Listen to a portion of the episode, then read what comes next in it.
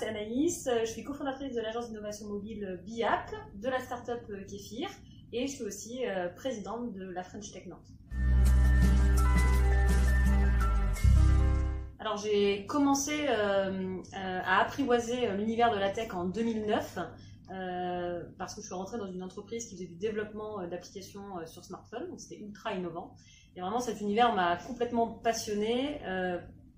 pour le fait que quand on est issu du monde du marketing, euh, travailler avec des développeurs et pouvoir euh, réaliser des, produits de manière très rapide, puisque euh, le développement permet bah, la réalisation d'un produit très rapide, notamment avec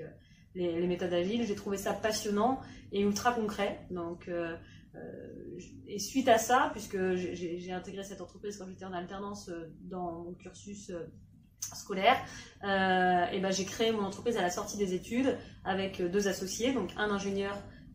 et un designer pour justement euh, créer euh, des produits innovants dans le milieu de la tech, puisque pour moi c'était vraiment l'avenir à la fois des entreprises et, de nos usages en mobilité.